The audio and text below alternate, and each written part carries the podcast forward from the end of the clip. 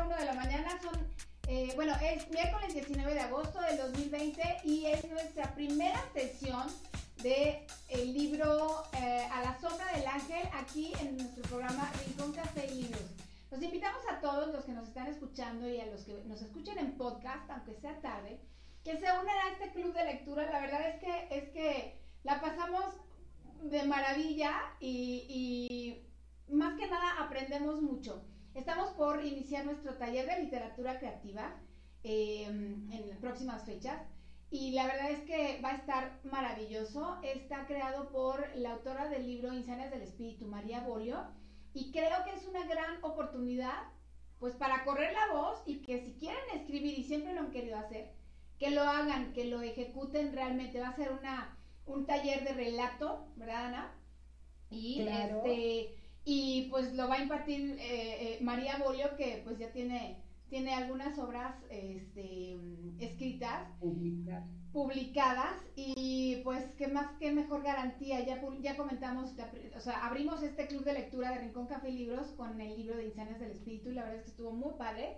Pueden escuchar ustedes los podcasts desde de Rincón Café y Libros desde de la sesión 1 hasta la anterior de, de, la anterior, pues, hasta hace dos que es que terminamos. Es, es que no se lo pierdan, esto es lo versátil de, de Rincón Café Libros, que podemos escuchar los podcasts y pues aprender, finalmente la idea siempre es aprender, comentar y en así como que alrededor de todo, de todos los libros que, que, que se comentan, que bueno, ahorita van a ser dos, pero hay mucho marco histórico, hay muchos datos padrísimos de interés. ¿Y qué les digo? Mi, lectora este, favorita y apasionada, Ana Inés de Hoyos, que está conmigo, este, pues ella es la que está, la que está moderando toda esta maravilla de la lectura. ¿Verdad, Ana? Claro, qué, qué padre lo que hiciste el taller de María, porque creo que es una excelente oportunidad ¿verdad? Para todos los que ahorita pueden y tienen tiempo de de expresión, ya sea para que puedas publicar lo que un día quisiste y soñaste, Exacto. o simplemente para que tú hagas un ejercicio de, de expresar te sientes, a lo mejor de una forma poética, ¿no? Así es. O a lo mejor de, de una, de sí, ir explorando como los géneros y María te lleva de la mano, ¿no? Se me hace maravilloso. experiencia que sea personalizada porque este, son grupos pequeños, son personalizados. Así es. Y este se, vuelve una experiencia fantástica para mi gusto. No dejen de entrar, este, de, de, verdad, de, de inscribirse. Y además, fíjate que, dicho sea de paso, el, taller tiene un costo y con la cuponera de descuentos de esta Café Radio hay un descuento importante, así es que no lo voy a decir para que se tome la molestia de ir a las redes sociales de esta Café Radio y que lo consulten, que descarguen su cuponera. el taller? Ay, Jesús, espérate. Empieza el... Ay, Ana, no me acuerdo. no, tengo la fecha aquí, pero, pero empieza en octubre. Ah, ok, tenemos tiempo de ir planeando nuestro Así es. nuestra banca con esta María. Por completo, exacto. Así es que yo creo que va, a ser una, una, cuestión muy bonita. En las sesiones justamente de, de del Espíritu, al final de cada, de cada una, nos daba unos 20 minutos de conocimiento de alguna técnica para escribir. Esta, la verdad es que me, me encantó, aprendí mucho y, y haz de cuenta que es una, una embarradita. Quiero pensar entonces que el, taller... Que, este, tomarlo mucho en cuenta y sobre todo ahorita si, si estamos en casa con esto de la pandemia y tenemos tiempo, pues qué mejor que ir de la mano con María y aprender esto y, y pues no sé, o sea, capaz de que hay un bestseller en en potencia, o cómo se dice. Sí, un escritor en potencia, por supuesto, y un, un bestseller en, en, en, en, en proceso, ¿no? Ajá. Nunca un se premio sabe. Nobel en proceso. La verdad, no lo sabemos, ¿verdad? La verdad, sí. Y la verdad también, eh, dicho sea de paso, eh, estuvo aquí como invitada Rosa María Porrúa. Ella tiene, bueno, es de la familia de los Porrúa, sin embargo, ella tiene su, su editorial y son, son negocios diferentes, pero da oportunidad a nuevos escritores y creo que es también una, una noticia maravillosa para todos los que quieren escribir de verdad. Y de verdad, Ana, no sabes cuánta gente hay que no conoce, que sí conocemos, pero que no estamos así pregonando nuestras, nuestros hobbies, que les encantaría escribir, pero no saben cómo. Claro, y sabes qué, que yo, o sea, puedes pensar que es dificilísimo o podemos pensar que es muy fácil, no sé, cada quien tiene su punto de vista, pero creo que si hay alguien que te lleva de la mano y te da ideas y técnicas para que tú lo que traes de creatividad y en tu mente lo puedas expresar, wow, qué chulada. Ya, ya no es tan difícil, ya los que pensaban que era difícil, pues se hace fácil, y los que pensaban que era fácil, sigue siendo llevadero. Exacto, así es. Eh, mire, estoy escuchando, estamos al aire perfectamente bien, así es que estamos em, esperando que se conecten todos los demás eh, integrantes de Rincón Café y Libros. Pero, ¿qué te parece que empecemos tú y yo a comentar? Ivane, ya estamos listas. ¿Te parece? Este, bueno, pues entonces, el libro se llama A la sombra del ángel. A la sombra del ángel. Qué eh, lindo, título, ¿no? Me encanta porque, porque sugiere mucho y es una, una gran novela que, que nos enseña, que nos hace ser más cultos, pero también tener más información acerca de lo que es la historia de nuestro país. Pues tú, Ana, a ver, tú lo leíste, me decías, hace como 20 años. Sí, yo hace 20 años lo leí y fue un libro que me dejó mucho y me dejó las ganas como de aprender más de todo. Y te voy a decir por qué. Porque es un libro que si bien narra la vida de Antonieta Rivas Mercado, que es hija de uno de un arquitecto muy reconocido en México, en, en, 1900, digámoslo así, ¿no? Ajá. Que este, entonces, al, al, ir, al ir conociendo la vida de Antonieta Rivas, ¿Sí? nos va llevando de la mano a ese México de principio, o sea, bueno, de 1900. Ya se iba a acabar el, el siglo este, 20, ¿no? Ajá, A ver si, si estoy mal en los siglos, por favor, corríjanme, pero ya se iba a acabar. ¿no? Bueno, 1900, no es cierto, era más bien nada más cambio de, de, de, década, ¿no? Más bien, más bien. Pero bueno, pues sí, sí, sí se dan cambios impresionantes en 1900, ¿no? Este, bueno, pues entonces vamos a empezar por la autora.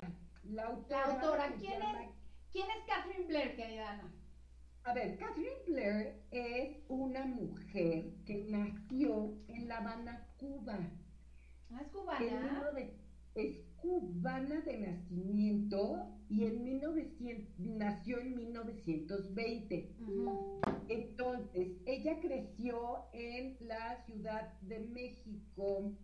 Ajá. Se graduó también, pero, o sea, como que una nace en Cuba, este, crece en México, pero estudia historia en la Universidad de California. Okay. Y posteriormente trabaja para la Oficina de Asuntos Latinoamericanos durante la Segunda Guerra Mundial. ¿Ok? Entonces, después este, viene a México y conoce a en 1959 se casa con Donald Ler Rivas. Donald Ler Rivas. Ajá, que es oh. el único hijo de Antonieta Rivas Mercado.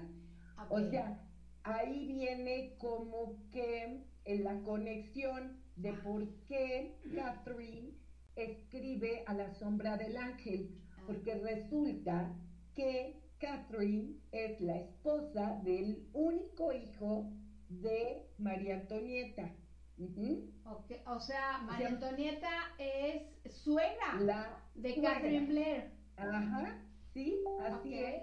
Ya. Entonces, este, bueno, pues ella es la autora del libro. Ahora, ¿de qué trata? ¿Quién es María Antonieta? ¿Quién es María Antonieta Rivas Mercado? La, pregunta ahorita es, bueno, pero entonces, ¿quién es María Antonieta, no? María Antonieta es la, la digamos, la protagonista de esta historia. Ajá, ajá. Entonces, lo logré, Vane. ¡Ay, Ana! Hola. Hola, Ana, ¿cómo estás? Bien, Ana. Vale, pero entonces mandaste un link o dos links diferentes. El, el primero que mandaste decía que estábamos esperando a Vane a que se uniera. Ah. Este último que me mandaste ya, ahora sí ya me... Ah, qué bueno.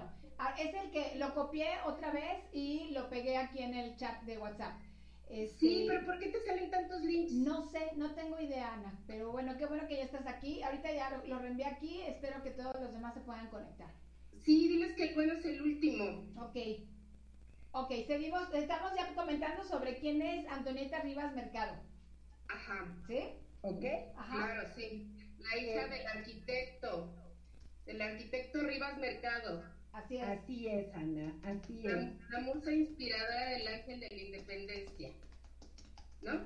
Pues mm, o sea, claro, sí, bueno, no sé qué tanto eso, pero este, definitivamente un, la hija del arquitecto.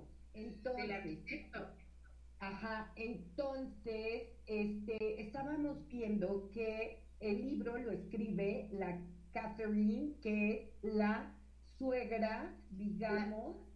Es la, la esposa del hijo. Ah, ok.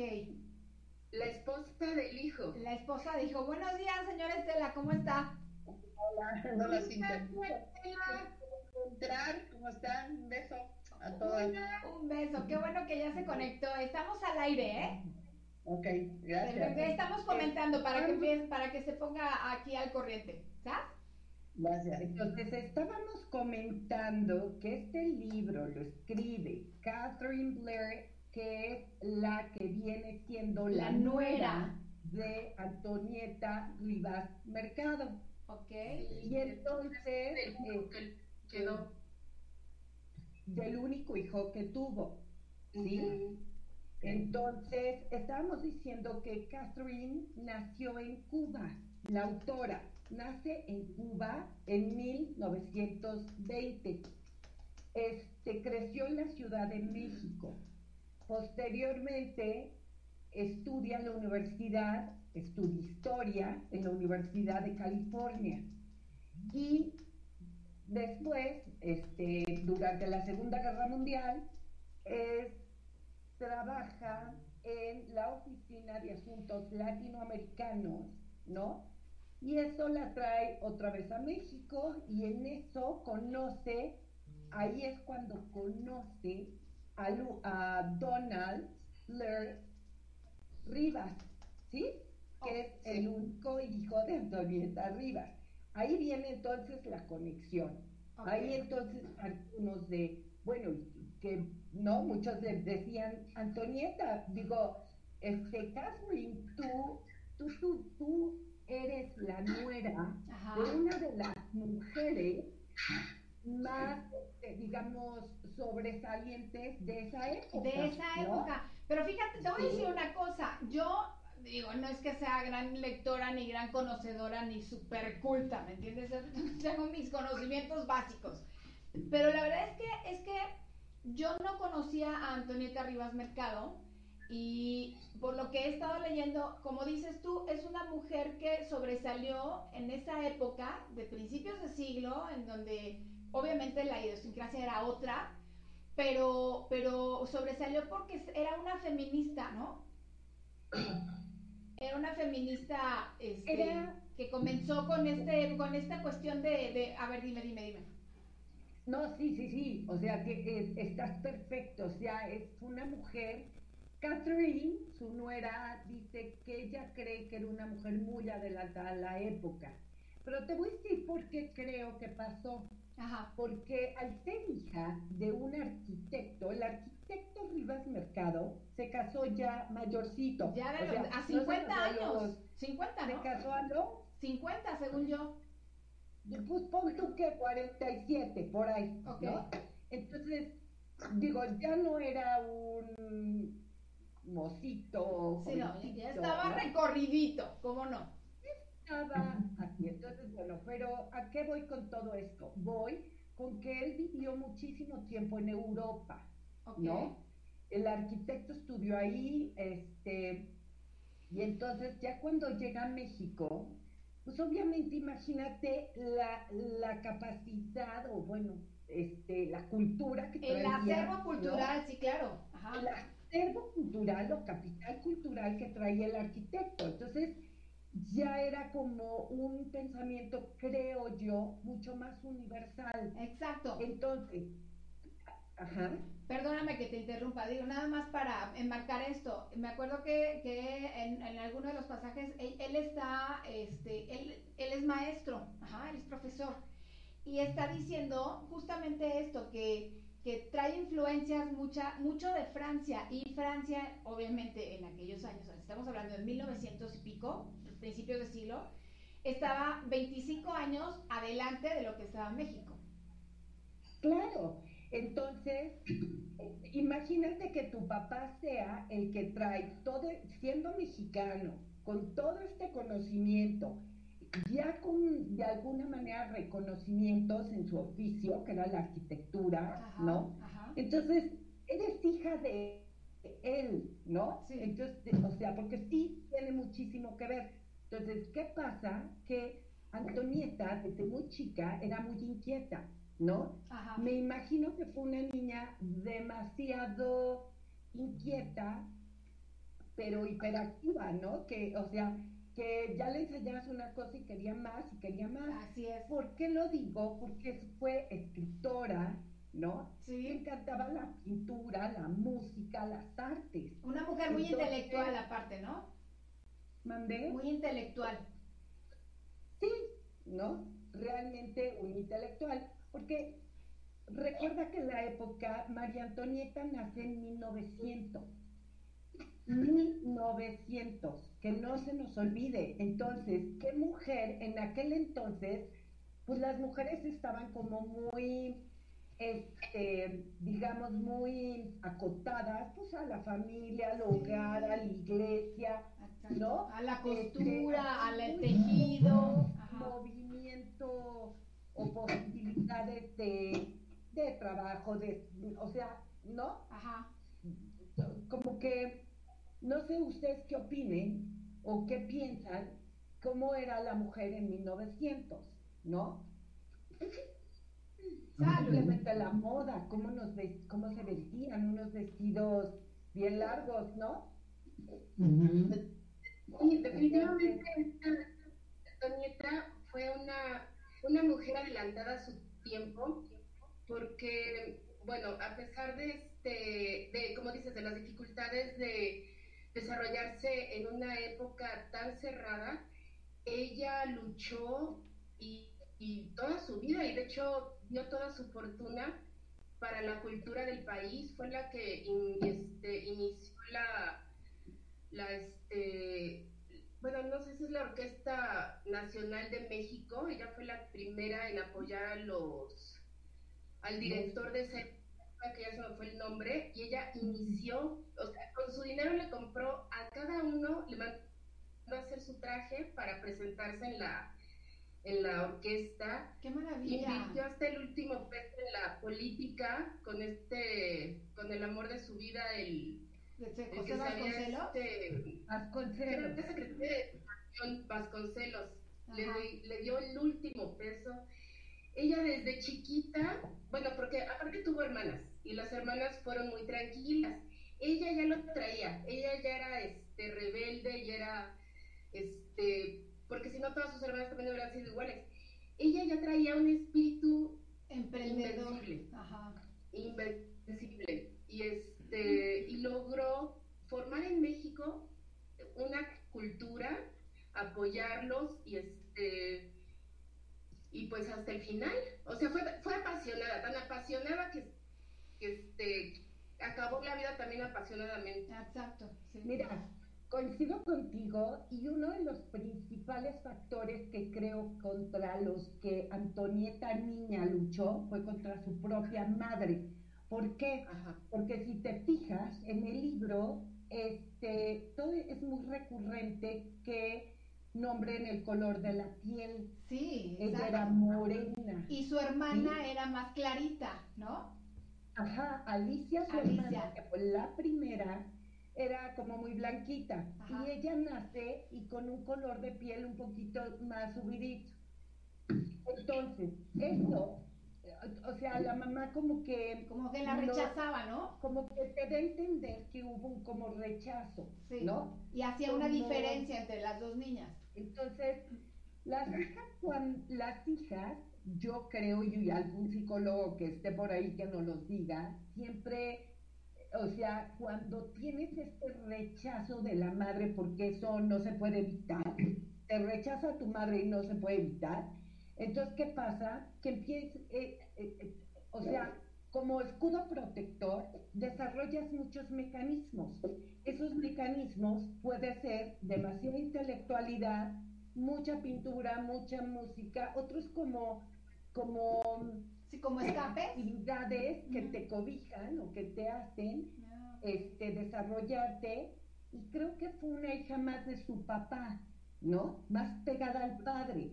Como que este, el padre, el Antonio Rivas, el arquitecto, y su hija hicieron, creo, una... Una mancuerna, ¿no?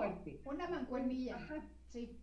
Sí, entonces creo que ahí es importante. Ahora, otro punto que me encantaría platicarles es un poquito, antes de entrar de lleno al libro, sí me encantaría decirles quién fue Vasconcelos. Ay, sí. ¿Sí? sí, sí. José Vasconcelos. Bueno, pues José Vasconcelos nace en 1882 en Oaxaca, ¿sí? Y fue pues, también abogado, político, escritor, filósofo, educador, o sea, también un montón de talento, ¿no? Este, como dijo Ana, él fue el fundador, digamos, de la CEP, ¿Qué es la SEP? Secretaría de Educación Pública. Así es. ¿Y por qué la formó? Porque en José Vasconcelos siempre tuvo un sueño, que fue la educación para todos, para que todo México estuviera educado. ¿Por qué? Porque, bueno, él... Este, forma, bueno, en la SEP, este, repito, la forma, pero aparte, él formaba, él decía que donde hubiera alguien que supiera leer y escribir, podía enseñar a otros, ¿no? Claro. Empieza una, este, lo que le llaman, este, lo que le llama las brigadas, aquí lo apunté, Ahí hay mucho ruido, ¿no? Sí, hay mucho ruido. ¿Alguien se le, se le prendió por ahí el, el radio o algo así? No. Ok, no, ya. ¿No? Ya, ya, ya. Okay. No. Mira, inspirador en 1915 es la primera guerra mundial. Oigan, espérame tantito, Ana. ¿A alguien se le, se le prendió el radio, la tele o algo? A ver, déjame. La no Si quiere, eh, inhabilite su, su micrófono. Sí, esa es buena idea. Lo voy a inhabilitar.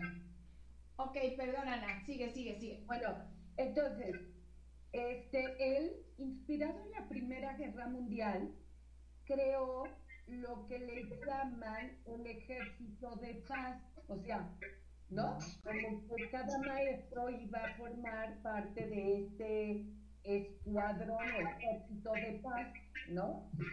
Y también, por otro lado, inspirado en la, este, Esperen, no, no sé qué pasa. Nos callamos y se calla el radio. no entiendo. No soy yo, ¿eh? Ya vi, no soy yo. ¿Alguien tiene por ahí algún dispositivo prendidito? ¿No?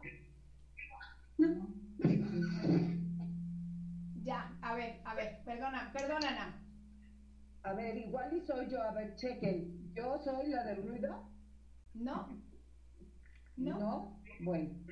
Entonces, miren, rápidamente, para no marearlos, resulta que él tenía este sueño de que todos nos que todos los maestros se convirtieran en este en profesores, bueno, digo, perdón, que cada profesor esté inspirado, o sea, en su conocimiento pudiera ir a cada rincón de México a educar, ¿sí? Y llevar la educación a cada rincón. Entonces, este, de ahí podemos hablar de que le llaman el apóstol de la educación. Ah, ok. Porque, o sea, ¿por qué le llaman a Vasconcelos el apóstol de la educación? Porque así como los misioneros en la época colonial vinieron y nos instruyeron en la fe católica y demás, ahora él quería ese mismo modelo, ¿no? De, de misioneros. Entonces, este, por ejemplo, él fue el que promovió en la pintura, digamos, a David Alfaro Siqueiros, a José Clemente Orozco, a Diego Rivera, famosísimo Diego sí, Rivera. Sí, era amiguis, ¿no? De, Diego Rivera, esta, esta chava también. Este, él también promovió la música, él era un promotor de los intercambios culturales, ¿no? No, ¿saben qué es lo que está pasando? Perdóname, Ana. Perdóname. Ana querida, espérame un segundito. Es que creo que alguien tiene, tiene la sesión de, de, del radio prendida y por eso se está subiendo el, el, volumen. Por eso me callo y se calla el radio, miren. ¿Me entienden? Les pido por favor que chequen sus. ¿Mande? ¿Está qué, perdón, señora?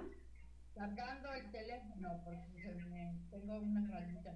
No, eso no, no, no tiene que ver. Es, ¿Alguien de ustedes está escuchando el, esta sesión por radio?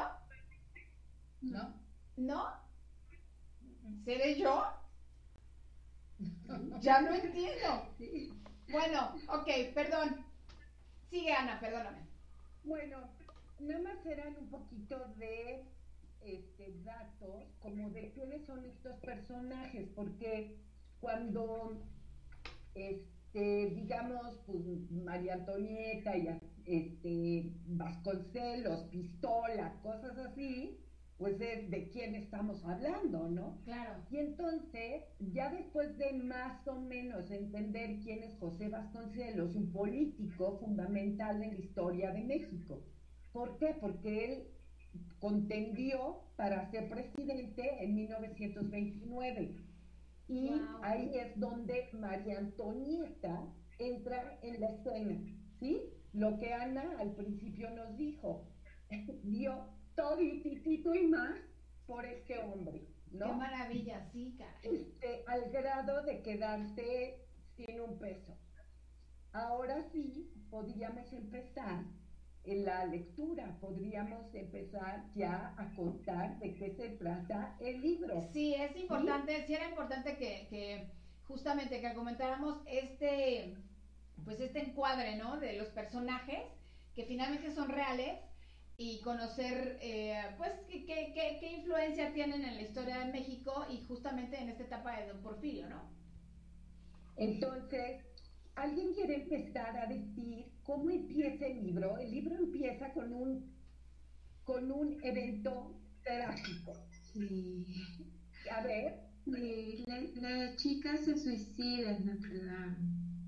Esa, a, a la iglesia eh, están en medio de, bueno, están terminando una misa y eh, el coro había terminado de cantar y ella entró eh, muy solemne, un sacerdote la vio de reojo y de repente se dispara, se dispara, ahí, cuando yo leí eso me impresionó porque, pues, no sé, el eco en una iglesia y en una iglesia tan grande ha de ser impresionante.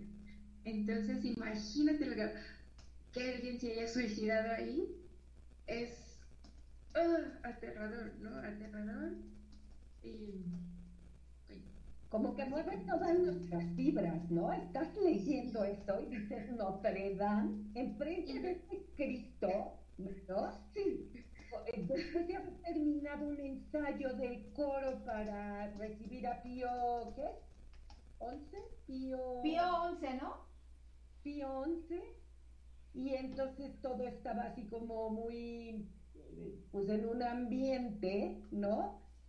De este, pues muy lúgubre. De alegría que iban a, que ah. estaban esperando al, al Papa Pío y once, y de repente, enfrente de ese Cristo, se quita la vida, pero ¿sabes con qué pistola? Ay, qué horror, sí, qué espanto. ¿Con qué pistola?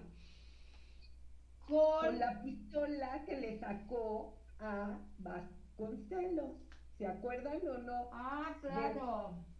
o sea, le saca la pistola y eh, se la guarda y escribe una carta, este, ¿no? Dirigida, o sea, porque sí, o sea, ella ya sabía que obviamente que se iba a quitar la vida. Sí, claro. ¿No?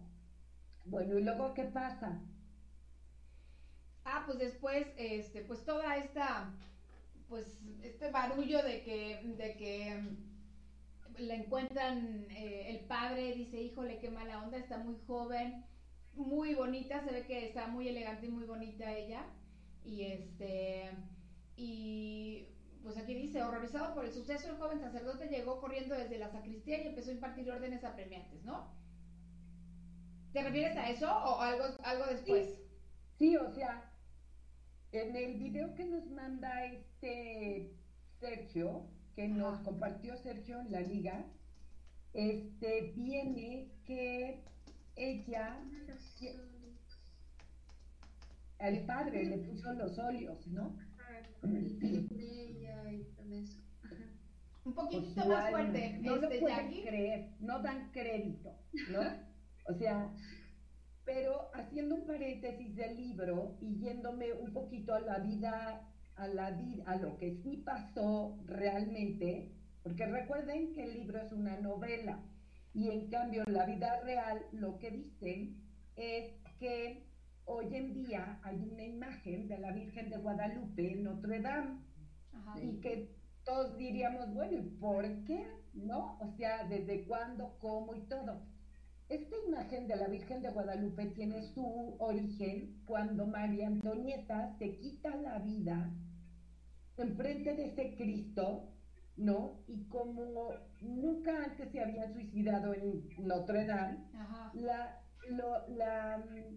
las autoridades, digamos, religiosas en México mandan este cuadro, ¿no? Como un poco para limpiar este ¿no? Este recuerdo, este suceso. Sí, claro. ¿No?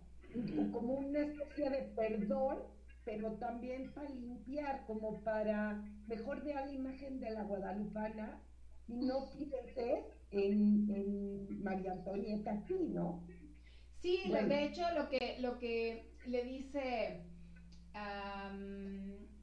el, el, el, padre dice, debemos pedirles que se vayan, exclamó la voz autoritaria de un enérgico canónigo que se abría paso entre el pequeño círculo de curiosos y por favor no toquen nada. Ya hemos llamado a la policía y pedido un médico del hotel Y dirigiéndose al joven sacerdote susurró, debemos evitar la publicidad hasta donde sea posible, ¿entiende? El comisario viene en camino.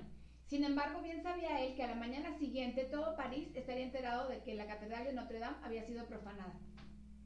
Exacto. Entonces, que después de este suceso, que nos lleva la autora a, hacer un recorrido de cómo empieza la vida de Antonieta Rivas. Así es, exacto. Este, Este suceso fue en 1931, si es cierto, en Notre Dame. Ay, creo que sí, Ana. En febrero. ¿Febrero del 31? Ahorita te lo confirmo, verás. No, 31. Ajá, febrero de 1931. Sí, claro, 11 de febrero del 31. El libro empieza clarísimo en 1900.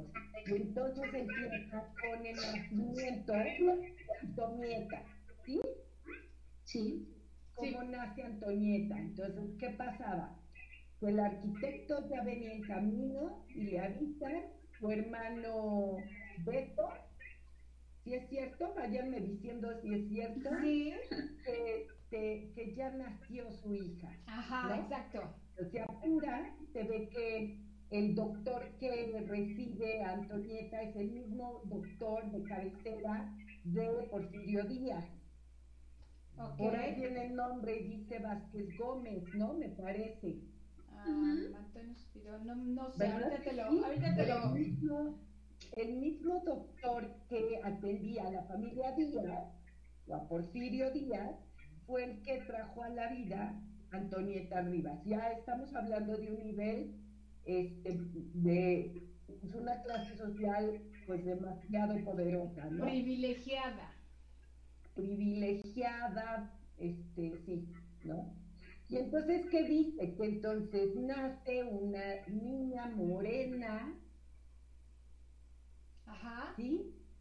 Este, entonces ya, pues nace y este, tiene una nana que se llama Domitila, la nana. Sí. La nana Domitila. Y este va creciendo María Antonieta en este ambiente en la casa de héroes. Héroes 45. En esa casa este, están, su hermana ya tiene que, Alicia tendrá unos cinco años. Cuatro tiene, cuatro tiene Alicia. ¿Cuatro? Sí. Cuatro tiene Alicia.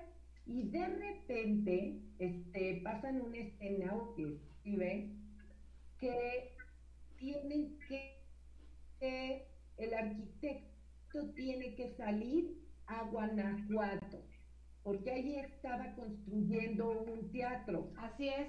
¿Sí? sí. El Teatro Juárez. ¿El teatro qué, perdón? Otra vez, repítelo, Ana, porque se cortó tantito tu, transmisión. ¿El teatro qué? Ah, ok, te repito. Entonces, salen, como por ahí de 1903, salen los papás de Antonieta rumbo al Teatro Juárez, digo rumbo a Guanajuato, porque tenía que ir como a, a ver lo del Teatro Juárez que estaban construyendo. Así es. ¿Sí? Sí. Ahora, yo quiero que aquí hagamos una pausa y por favor todos nos imaginemos qué pasaba en esa época. En esa época pues no había coches, no es de me subo, voy, no. No eran carruajes. Preciosos escriben mucho todo esto gráfico, ¿no? Que había como este, mm, recuérdenme bien los nombres, Demetrio, Demetrio era el que este, manejaba la carreta. El chofer, sí. Y sabía capotear muy bien, ¿no? Que nos describe que era hábil en, el, en la rienda. Era diestro en su chamba. Era diestro, ¿no? y este, este, y si era frío y si era calor, él siempre llevaba su gabán. Exacto. Tu serape. Bueno, pues entonces, imaginémonos esa época, entonces, llegan a la estación de tren y se suben al tren, porque entonces todo era por tren, ¿sí? Ajá. La manera de ir de aquí, de México, de la capital a Guanajuato, pues era por tren, ¿no? Sí. Me imagino que también se podía llegar en carreta, pero... No, pero 15 eh, días después. ya estaba el tren, entonces eso es uno de los grandes, grandes aportaciones del porfiriato, toda esta extensión y línea de ferrocarril, ¿sí? Hermoso, sí. Desde Sonora hasta Yucatán, el país estaba este, bien, bien conectado con las vías del tren. Exacto. Entonces, ahí podemos hacer este primer ejercicio de imaginación desde México, ¿no? Así es. Del México de 1900, de este México de carretas, ¿no? de muy elegante, de bombín. De bombín, de elegantes. Ahora yo otra pregunta que me hago, ¿dónde guardaban los caballos? O sea, nosotros sabemos que en nuestra casa guardamos los coches pues, de la cochera, ¿no? Sí. Ahí, ¿qué onda? O sea, ¿alguien sabe cómo se guardaban? Este, ¿En dónde? ¿Cómo? ¿Los de Rivas Mercado? Pues en general, en general, no ¿no? Imagino que las casas de antes sí estaban este, habilitadas. Para eso. Cuando vas a Querétaro todavía se ven en las casas antiguas se ven los espacios, ¿no? Donde estaban las los caballos, ¿no? Donde los amarraban. Aquí no sé, en el centro si todavía se vean por ahí los este Yo sé. Pues hierro, ¿no? En donde los amarraban a los caballos.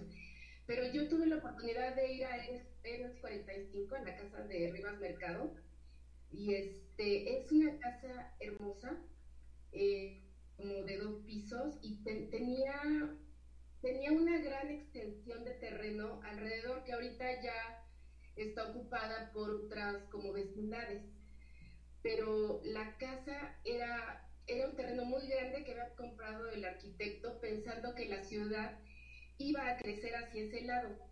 Y bueno, ahorita ya está en La Guerrero, que es una, una colonia ya un poquito complicada, pero entonces ahí se equivocó, no puso su casa hacia Reforma, sino que la puso hacia Tepito pero era una casa increíble, muy grande y tenía este un sótano gigante, bueno, todavía está ahí, en donde guardaba este pues todo tipo de despensa.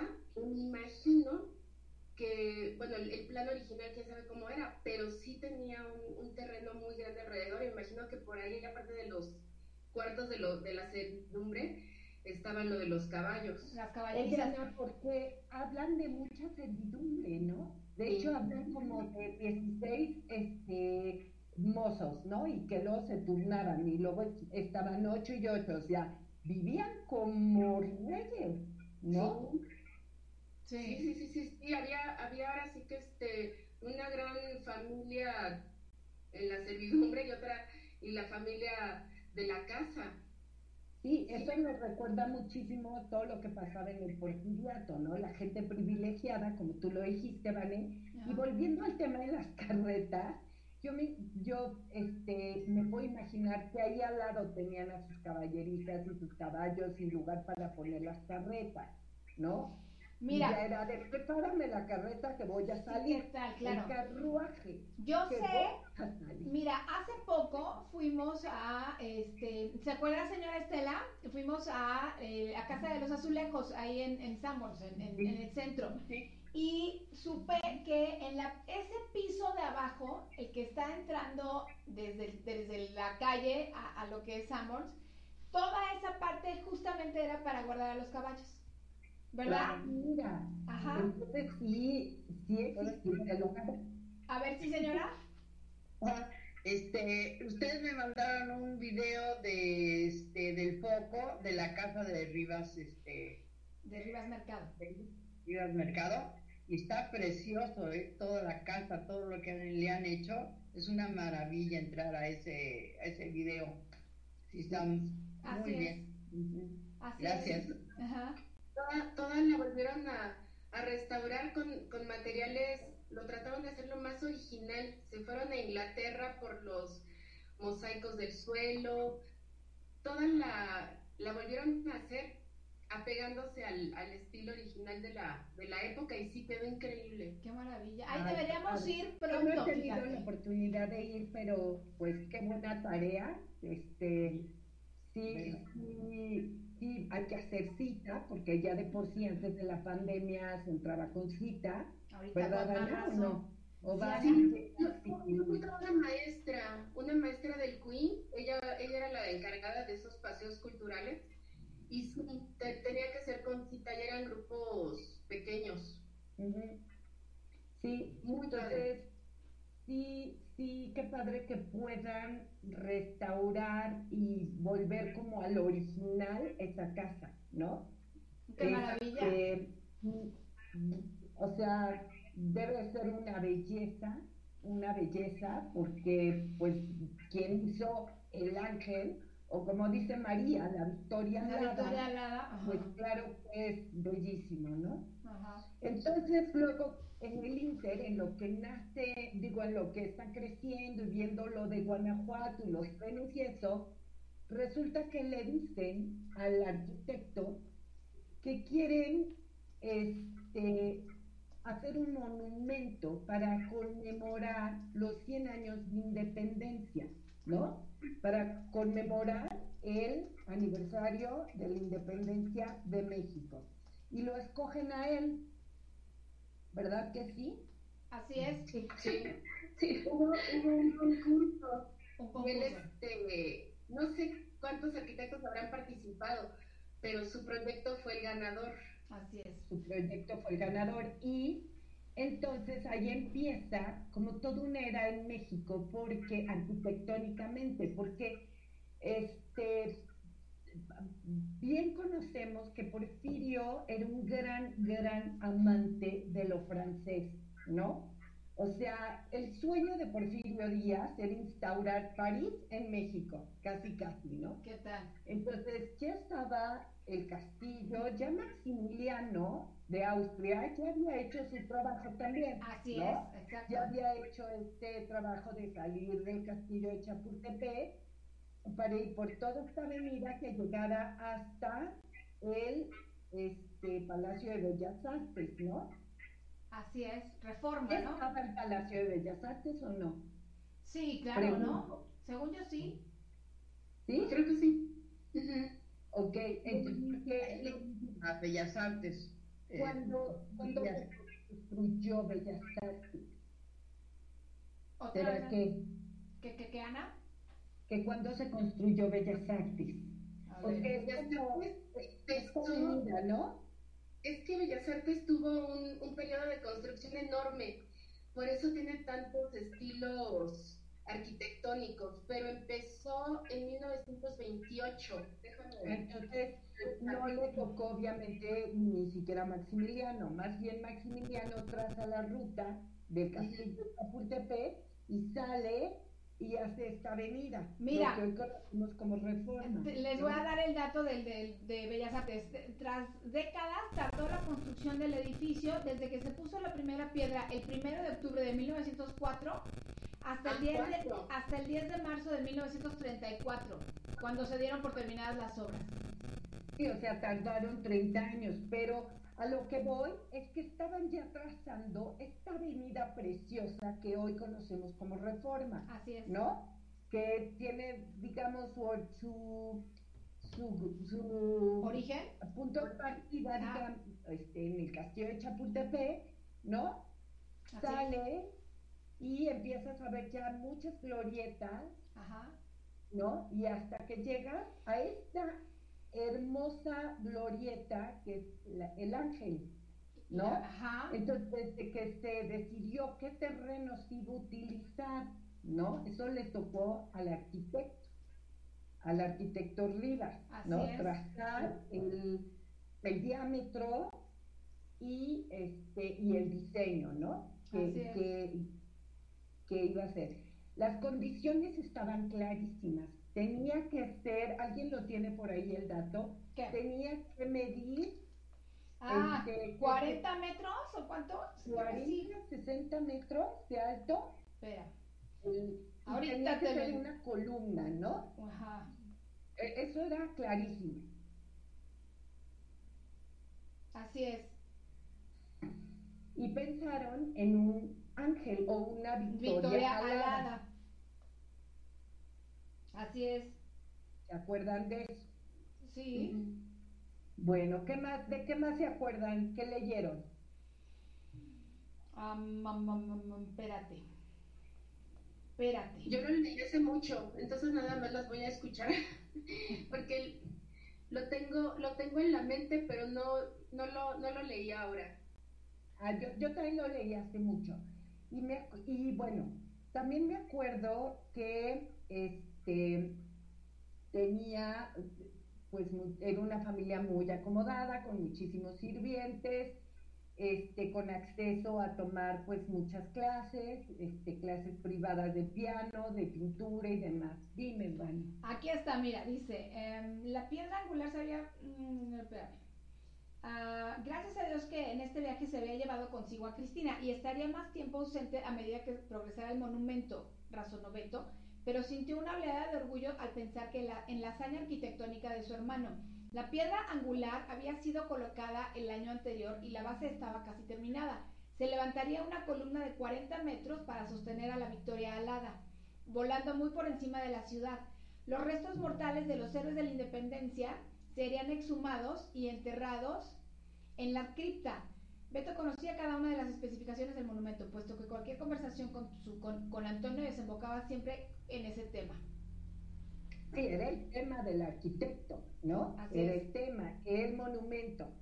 Y entonces la historia se va tejiendo, ¿no? A raíz de lo que, de el papá, ¿no? O sea, la historia de Antonieta, Antonieta va creciendo en ese ambiente, en el ambiente de este el final, digamos, del porfiriato, ¿no? Sí en ese ambiente, pero todavía Porfirio Díaz tenía que hacer como muchísimas cosas para, ya llevaba mucho tiempo en el poder, pero pues obviamente la gente ya estaba molesta, ya estaba, este...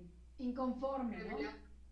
Cavilando, digamos, porque esto, o sea, recordemos otra vez la fecha, María Antonieta 1900 era una niña cuando empieza la Revolución Mexicana la Revolución Mexicana empieza el 20 de noviembre de 1910, justamente un siglo después de la independencia. Así es. ¿Sí? Entonces ya necesitaba como Porfirio hacer obras, ya había hecho muchísimo, pero pues más, ¿no? Que se notara. Y todo, repetimos, toda la parte afrancesada de... Toda la influencia, sí, es, de, toda la influencia Es la culpa de Porfirio, sí, pero la verdad es que, es que le, le dio una, una hermoseada padrísima a lo que es el centro y, tantos, tantos este, monumentos, ¿no?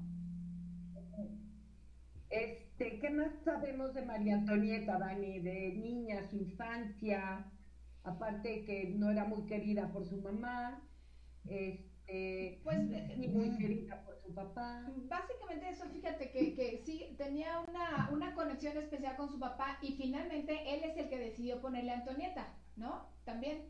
Sí, sí, sí. Por él. Este, también podemos hablar de cómo con la primera parte del libro, la eh, Catherine nos va diciendo cómo conoció el arquitecto Riva a, Cristina, a su Y me parece un dato muy curioso.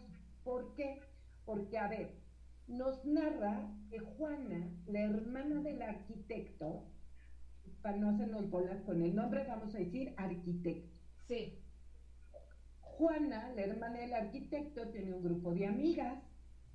Nos narra que en un café se encuentran Juana y el arquitecto y que este, se acerca Juana y le dice, préstame para pagar la cuenta. Sí.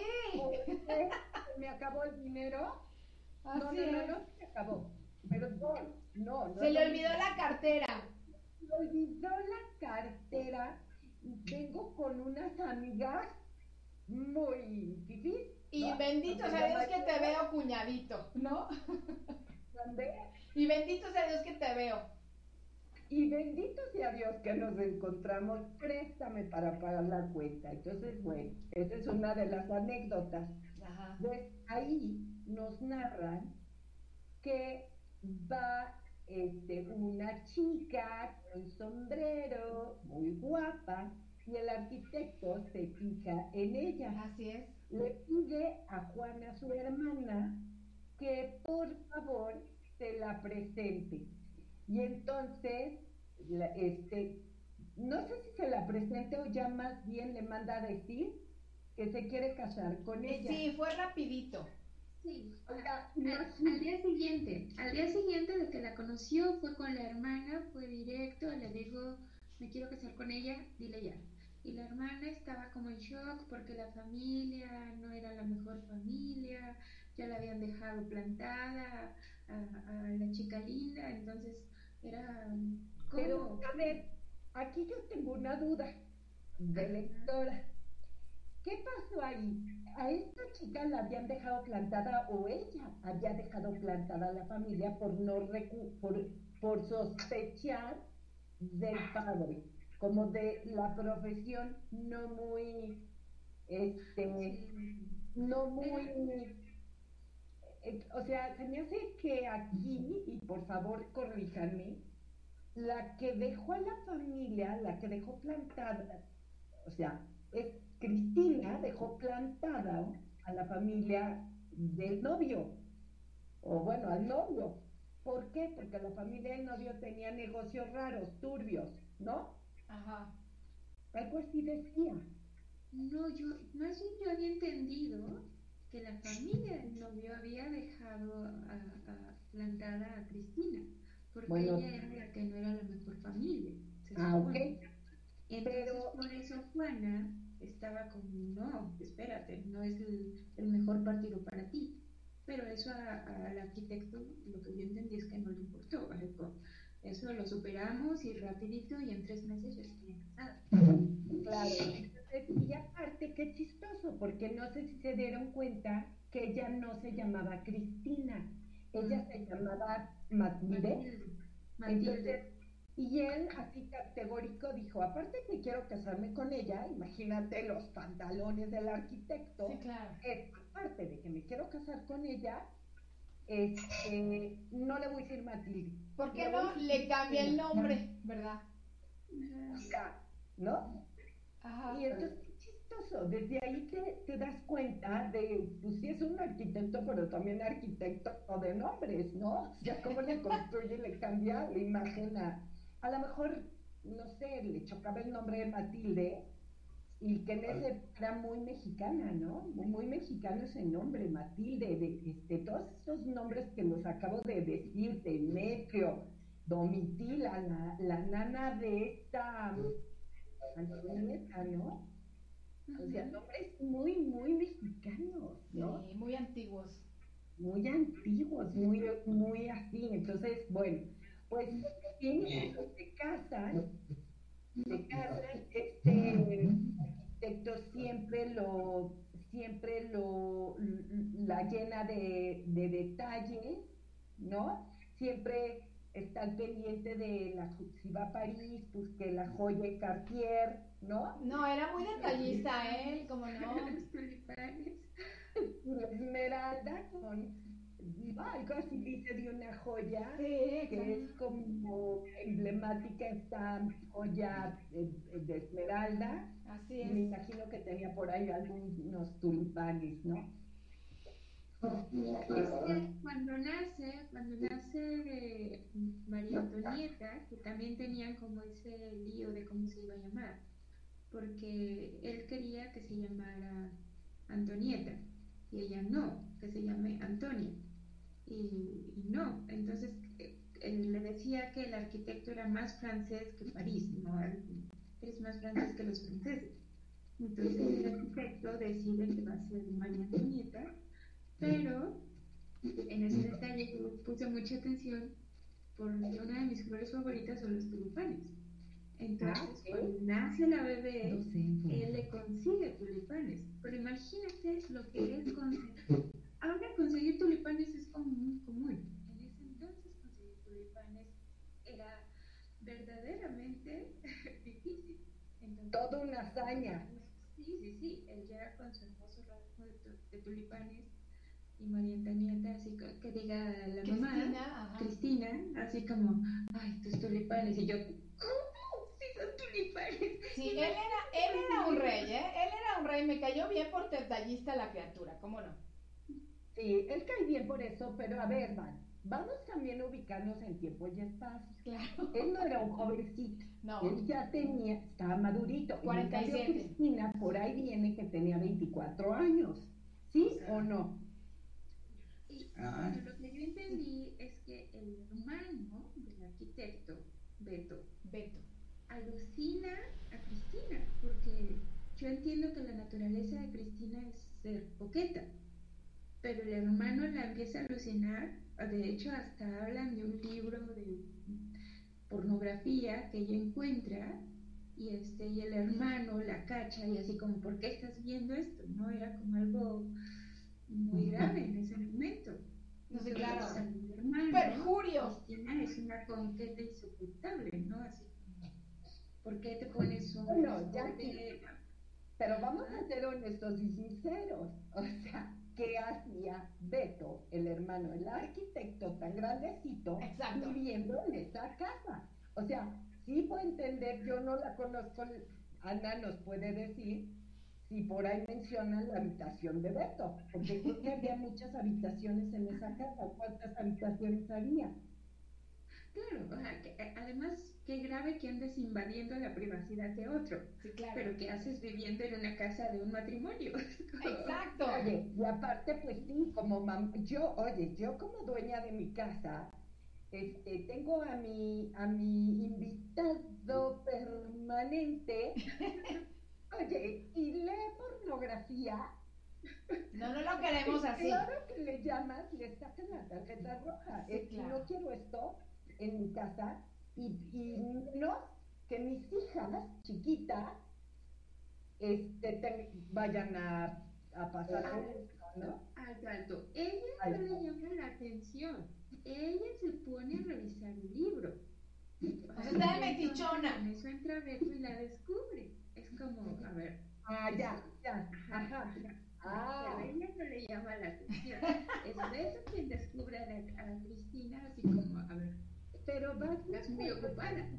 Los dos están invadiendo los espacios de los dos. Porque, ok, sí es cierto, yo, yo no podría ir y meterme y buscar y espiar, qué mal.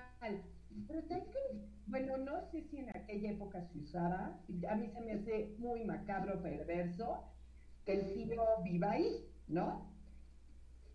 Sí, claro. Pero, ya mayorcito, ¿no? O sea, como que qué raro, ¿no? Sí, claro.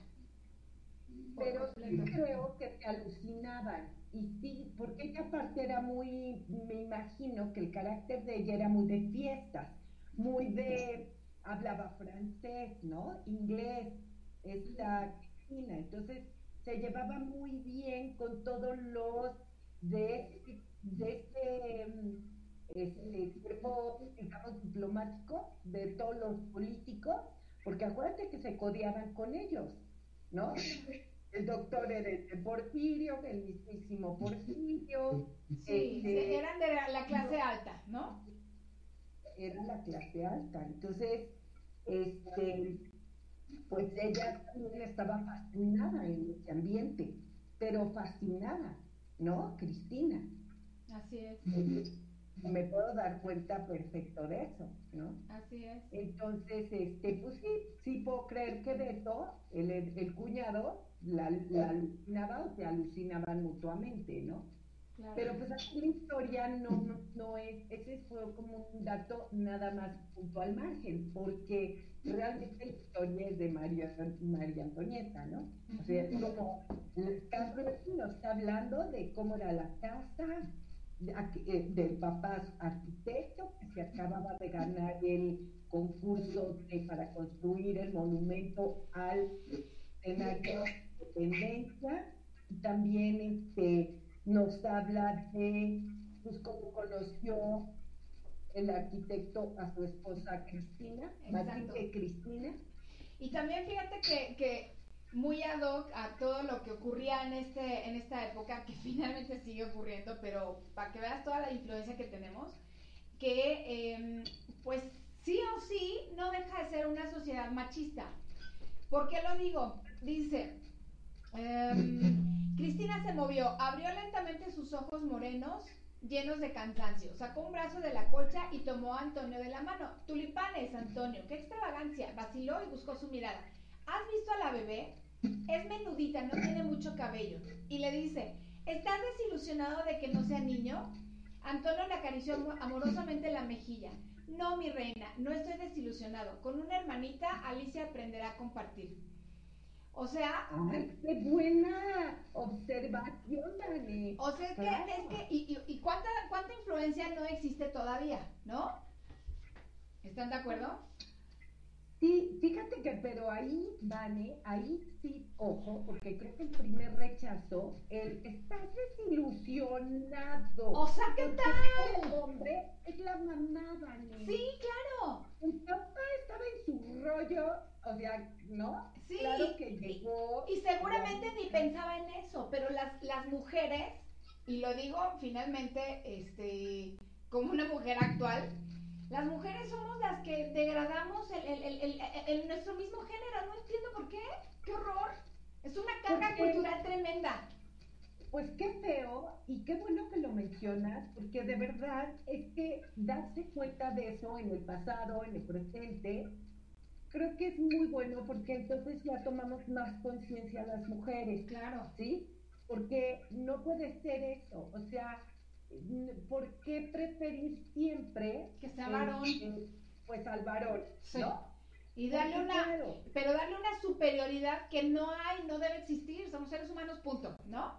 Pero Vani, recuerda que estábamos en 1900 también, digo, que se siga reproduciendo eso es otra cosa. Es el colmo. 1900. Así es. En 1900, no sé si ya se había creado el registro civil, y lo digo por lo siguiente, porque ahí los hombres eran los únicos, digamos, que este, podían heredar.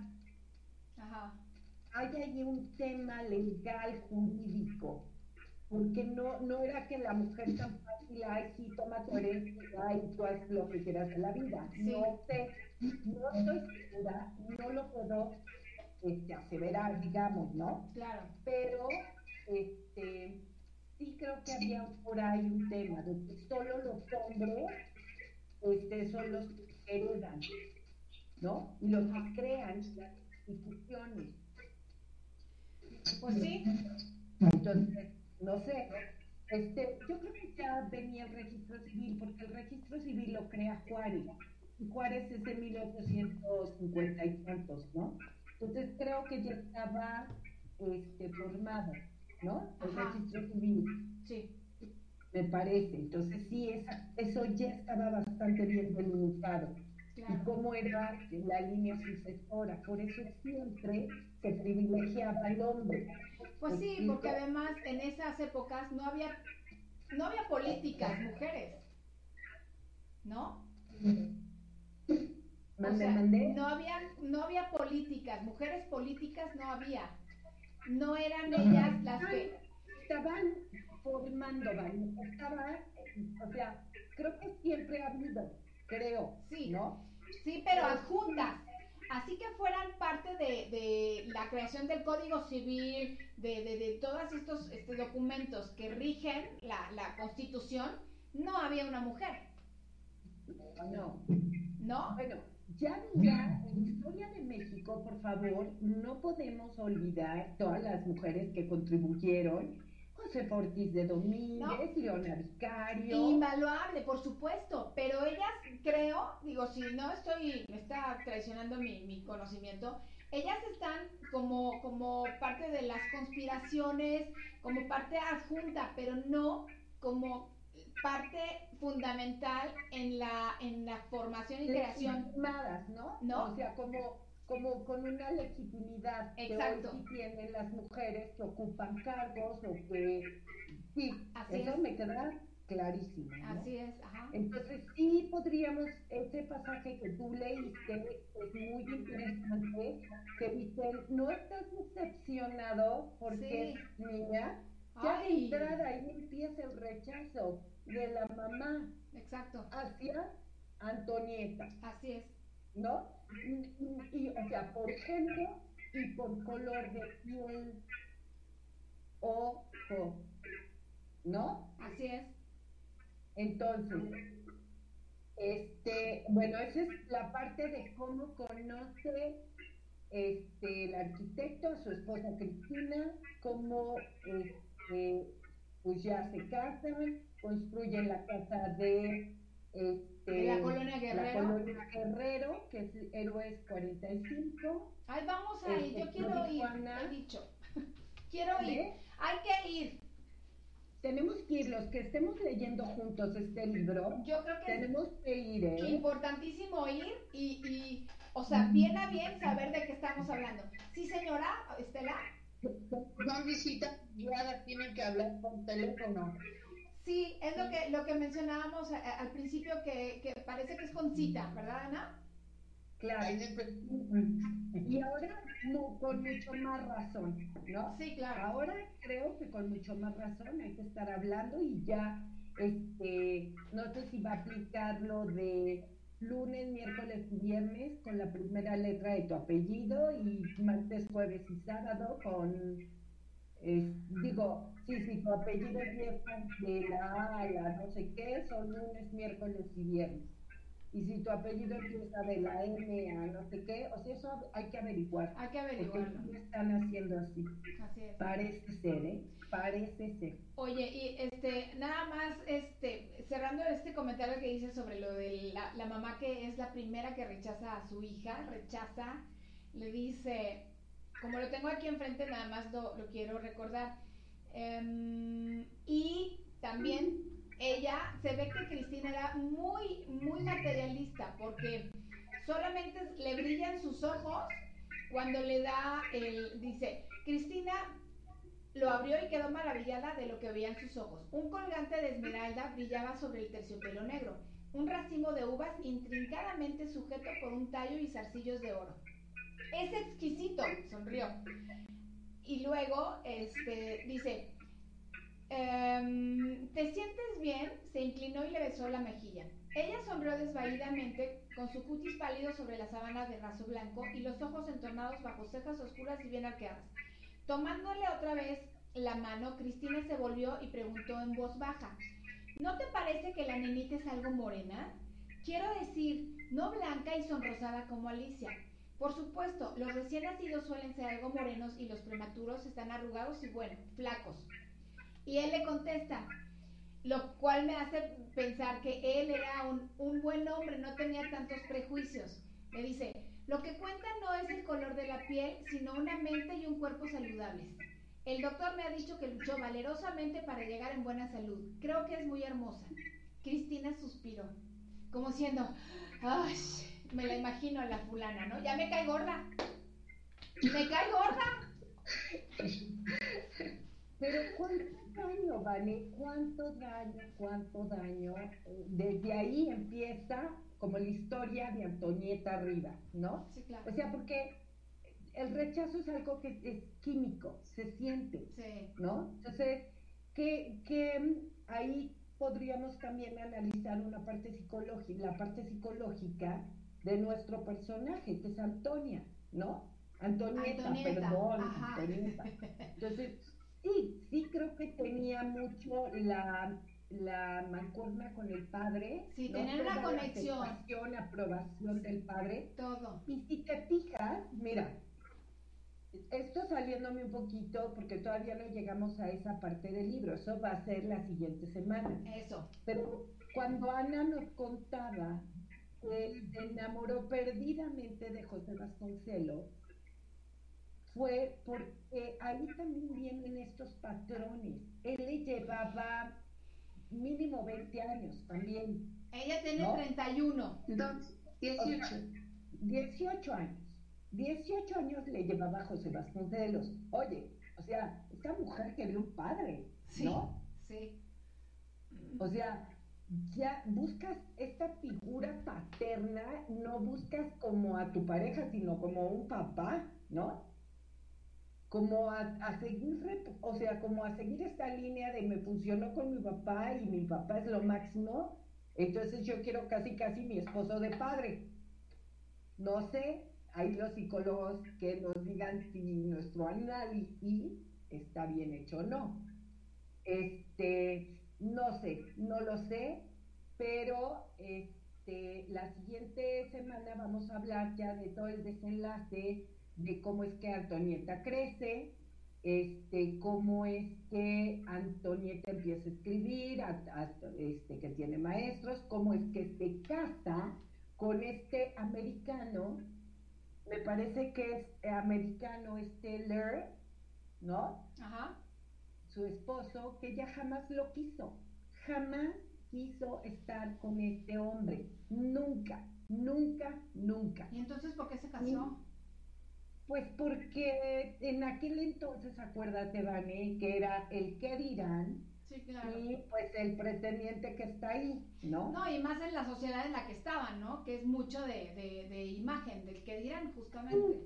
Y, recuerda que se casaban muy, muy, muy jovencitas, ¿no? Sí. Entonces también hay que ver esa, esa situación. Entonces todo, todo eso lo vamos a ver la siguiente sesión de cómo es que Antonieta conoce al que fue el papá de su hijo, cómo es que no, no le encanta estar con él porque ella tiene otras ideas y porque ella entonces luego se suma al proyecto de Vasconcelos, cómo se conoce, ¿no? Ajá. Cómo es que sus amores y cómo es que, bueno, ya sabemos cómo termina, cómo esta historia empieza donde termina, ¿no? Sí, claro, exacto. ¿Qué más tienen que decir, chicas? Alguien ah, hoy, en el programa del foco dijeron que cuando murió el papá de ella, llegó la mamá y quería entrar a verlo y la y ella Antonieta dijo no si nunca lo quisiste y nunca estuviste pendiente no te vas a meter y la sacó de la casa, la corrió y ya no, este, no sé si ven Antonieta, su mamá. Antonieta, la hija, corrió a la mamá. Ah, porque también por ahí hubo un divorcio, ¿no? Sí, no, porque nunca se hizo cargo de ellos y ella tuvo que, que cuidar a sus hermanos. Entonces e, era como una venganza de que aquí no entras y no la dejó entrar a ver al, ex esposo. Ah, Eso no, sé si mira qué buena qué buena Mira como que se fue, ¿no? Y los abandonó. Los abandonó y ella se hizo cargo de los hermanos. No sé cuántos sé. Eso sí no me queda claro a mí. No sé ah, cuántos eran. Tarea, vamos a buscar esa parte, ¿no? Donde este yo sabía que había habido una ruptura, ¿no? Se, parece ser en 1913, se separan sus papás, a ella este, le afecta mucho y este, los deja por un amante. De hecho, no, no, sé si la mamá se fue con la hija mayor o con la este con la, hermana de Antonieta. Cristina con Alicia. Y Antonieta se quedó con el papá. Seguramente, no lo dudo ni tantito. No, pues tenemos que, que, averiguarlo en la siguiente, en la siguiente sesión, ¿no? De lectura. Pues hay que seguir avanzando con el libro y este qué padre es estas aportaciones que nos dan ya los documentales que hay en la en el YouTube de todas estas cosas que se van sumando a la vida, que si antes no se conocían, ahora cada vez más, Así es, ajá y eso lo convierte en algo mucho más fascinante. Sí, exacto. Mucho más fascinante porque entonces es como en aquel entonces que una mujer dejara a su familia, si hoy, pues digo, no está bien visto, pues antes mucho menos, ¿no? No, antes era, era un sacrilegio, bueno, ¿qué te digo, no? no, pues olvídate más de, cómo era la sociedad tan de golpe de pecho. Así es. Señora, ¿quiere decir algo? Ah, ahorita. ah, Jackie quiere decir algo. Yo me, yo me voy a tener que despedir ya porque tengo una clase, pero si me dicen hasta qué página tenemos que llegar la próxima semana. Pues, ¿qué? ¿Acabarlo ya? Ay, no, espérate, porque está bien largo, ¿no? Em, yo propondría que hasta la mitad del libro, ¿cómo ves? Bueno, hasta la mitad de aquí. ¿Sí? Perfecto. Ok. Bueno, pues, entonces tenemos tarea, ella aquí. ok, entonces Beto sí tenía sus razones para alucinar a Cristina. Gracias, Jackie, que te vaya muy bien. Un beso, Jackie. Ok, seguimos, seguimos viendo el libro. ¿Mandé? ¿En dónde seguimos viendo el libro? Ah, eh, bueno. tendremos que comprar. Yo creo que sí, ya tendríamos que comprar, exacto. ah, ok. Este, sí, este, porque no hay de otra, ¿no? Esto fue como la muestra. Así es. Yo, tuve hace mucho tiempo un libro, pero eh, le digo a Vane que yo lo leí hace como, pues me atrevo a decir 15 años mínimo. Lo ah. leí hace muchísimo tiempo. Entonces, todo esto de lo que me estoy acordando, bueno, pues son datos así. Este, y pues la muestra que Vane nos mandó. Pero ahora sí, entonces queda como tarea pendiente leer el, el libro completo, pues. Así que ya irlo leyendo exactamente, ya sea en PDF o físico, ¿no? Así es, Vale. Así es. Yo nada más les quiero, les quiero. Eh, me encanta verlas. Yo, señor Estela, Estela, un beso. Qué lindas. Eh, las quiero mucho. E igualmente, bueno, hasta luego, chicas. Hasta luego, Ana. Cuídense mucho. Gracias por conectarse. Bye, bye. Ana, nada más quedamos para, para despedir el, el, esta sesión. Y, este, y recordar que, que, que, viene el taller de, de literatura creativa. Me parece, a, a, confirmarlo y en redes sociales, es el, comienza el primero de septiembre pero lo voy a confirmar. Y, van, ajá, y van a ser, espérame un segundito, van a ser 10 sesiones de dos horas cada una. Eh, incluye la revisión de un texto semanal y eh, el temario rápidamente lo, lo doy es eh, introducción, empezando a escribir, trama, tiempo y espacio, personajes, narrador, tiempo verbal y revisiones. También está recursos literarios, descripción activa, diálogo, monólogo, carta y recomendaciones. Y atrapando al lector, sensaciones en el cuerpo, símbolos e imágenes, figuras literarias y esquemas. Así es que yo creo que va a estar muy bonito. Es, vamos a, abordar lo que es el relato como figura literaria.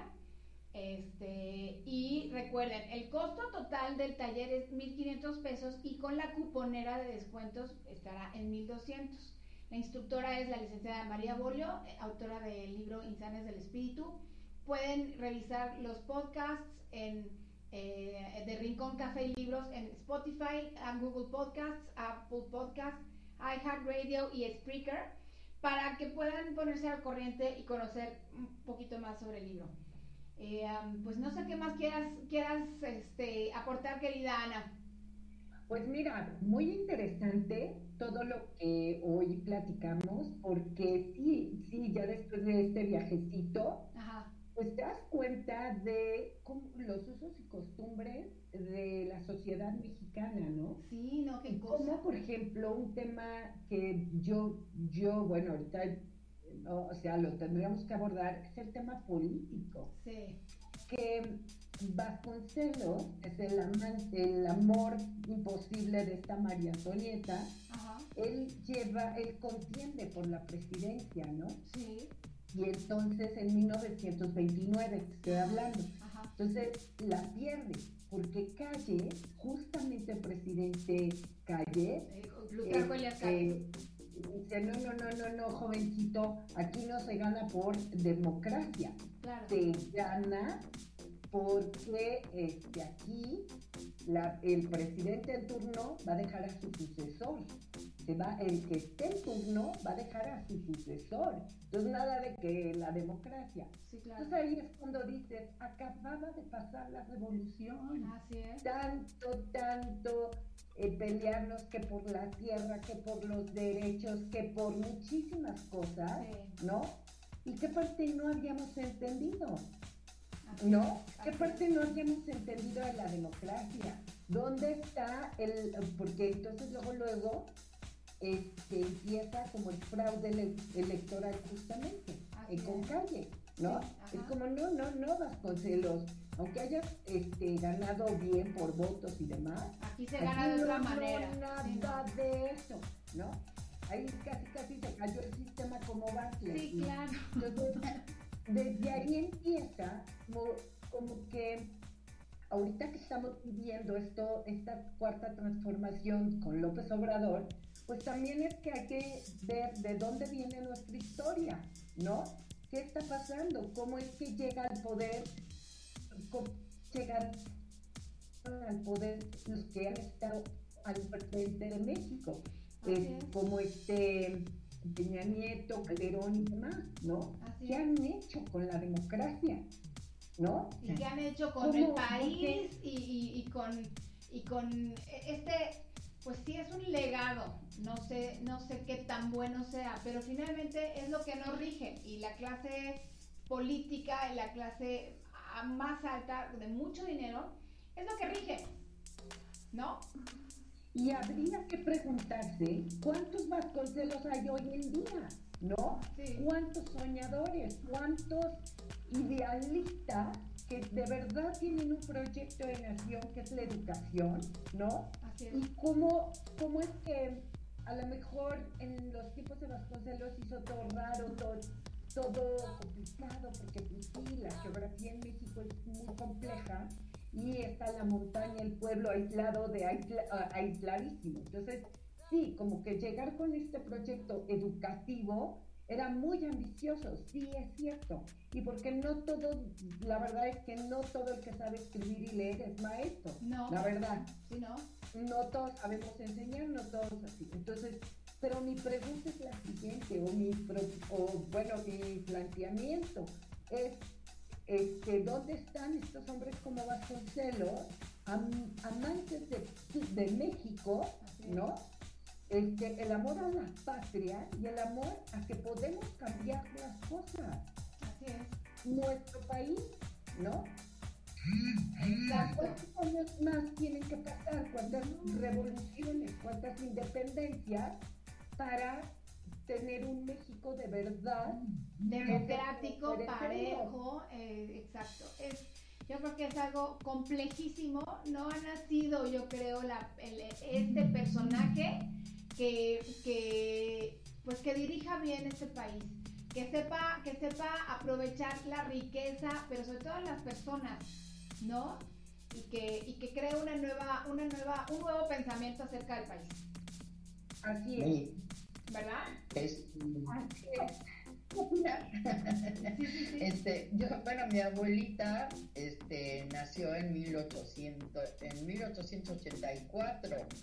Ella pues adoraba a Porfirio Díaz y decía, toda la gente comía, o sea, como sea, todos estaban eh, en un, o sea, los pobres sí comían, los pobres se vestían, vivían en las haciendas, pero muchos vivían como si fueran los hijos de los dueños.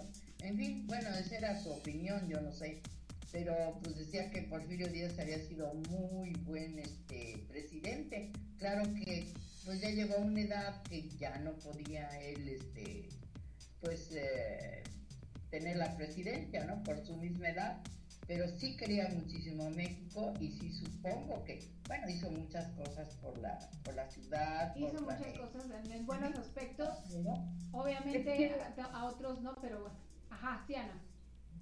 O sea, hablar del porfiriato, de verdad, o sea, gracias a esta lectura que nos propusiste, Dani, es una puerta para entrar y conocer este mundo que es el porfiriato, que duró, pues, ¿qué? 30, años, ¿no? y entonces, sí, por la duración, y eh, este, pues claro que sí, se hicieron muchísimas cosas, o sea, en cuanto a arquitectura, en cuanto a vías de comunicación, este, sí hubo muchos progresos, sí es cierto, lo que dice la, la misa Estela es totalmente cierto, pero el problema de México creo que no lo hemos entendido al 100%. No puedes gobernar para una clase privilegiada, no. solo para los ricos y los extranjeros. Y los pobres bien gracias y la clase media bien gracias. afortunada o desafortunadamente, como quieras manejarlo, como lo quieran pensar, es un mosaico pluricultural. Entonces, hubo mucho mestizaje, ¿no? Y este, ese mestizaje, cuando fue la, o sea, cuando fue la conquista, ahí me voy un poquito, o bueno, mucho más atrás de la, de la historia, ese, ese mestizaje lo estamos cargando, pero mal plan, porque, porque no hemos sabido cómo acomodar nuestras este, nuestros grupos indígenas, ¿no? Y nuestras comunidades, dándole un espacio a cada quien lo que necesita, ¿no? No es lo que yo quiero que tú tengas, sino porque ¿Qué necesitas tener? Ver porque qué es lo que necesitas tú. Tú necesitas tierra, tú eres campesina, a ti te gusta la tierra. Tú no estás este, soñando con un Ferrari, tú estás soñando con tener a tu, tu tierra vivir del autoconsumo, vender, en fin. Exacto. ¿Por qué no? De verdad, es que justo ahí yo creo que está uno de los grandes problemas de México, que no hemos sabido integrar, ¿no? A todos estos pueblos, a todas estas clases, ¿no? Y para que de verdad todos podamos convivir en, en este cuadro, en este universo que es México, Así es. ¿no? y disfrutar de su riqueza y disfrutar de, la gente y demás y dejar de, de, o sea, yo no sé qué tenga que pasar de verdad para que la gente apreciemos nuestra propia naturaleza de mexicanos, que, le demos prioridad a México, que le demos em, la importancia que, que debe tener y así irlo transmitiendo de generación en generación.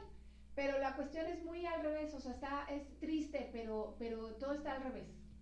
Todo está al revés. Sí. Pero justo es una invitación, Vani, a que no digamos ya, y todo está mal, ya se acabó, ya es el fin. Sí, no, claro. justamente viene como un cambio donde a lo mejor no, no tenemos nosotros las posibilidades de hacer cosas enormes. No, ¿no? claro. no tenemos los recursos ni el alcance. pero sí creo que con nuestro ejemplo, con hacer lo que nos toca, ¿no? Y con este respeto a todo, a la gente, a las personas, a los animales, a las plantas, el tema ecológico, todo esto, ¿no? Claro que sí, ahí va, va, a ir poco a poco un cambio ah, en la toma de conciencia. Y, en y en el cambio de pensamiento. Es, en el momento que decidamos o, o o sea, en el momento que pensemos que somos actores de este país, que no es que me tengan que venir a resolver el gobierno mi vida. El gobierno está para soportar y velar por mis, este, digamos, garantías individuales